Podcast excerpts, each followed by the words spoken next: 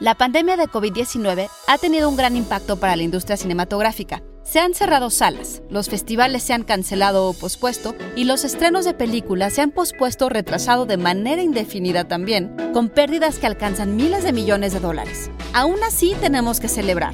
Y es que la Cineteca Nacional de México celebra su 47 aniversario. Institute. Masterpiece Your Life. Usted lo que necesita es dinero, ¿verdad? Claro. Bueno, pues yo tengo el negocito que a usted le hace falta.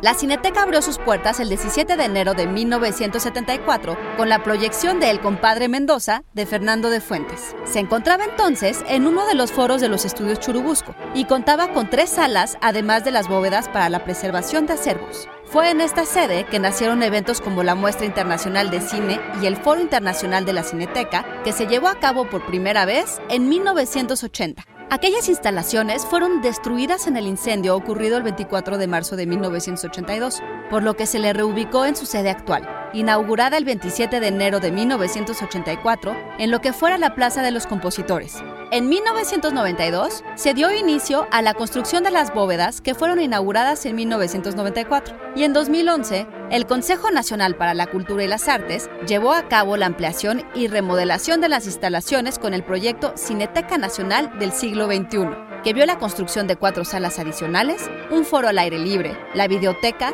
y centro de documentación y espacio para exposiciones conocido como la Galería. En 2019, la Cineteca registró la asistencia de 1.203.652 espectadores, y a pesar de la suspensión de actividades entre marzo y agosto de 2020, películas como El Faro, de Robert Eggers, resultaron éxitos de taquilla, con un total de 23.074 asistentes. Todo un logro para un lugar que, a pesar de su popularidad, sigue siendo una alternativa para los amantes del cine. ¿Y ustedes no extrañan ir a la Cineteca?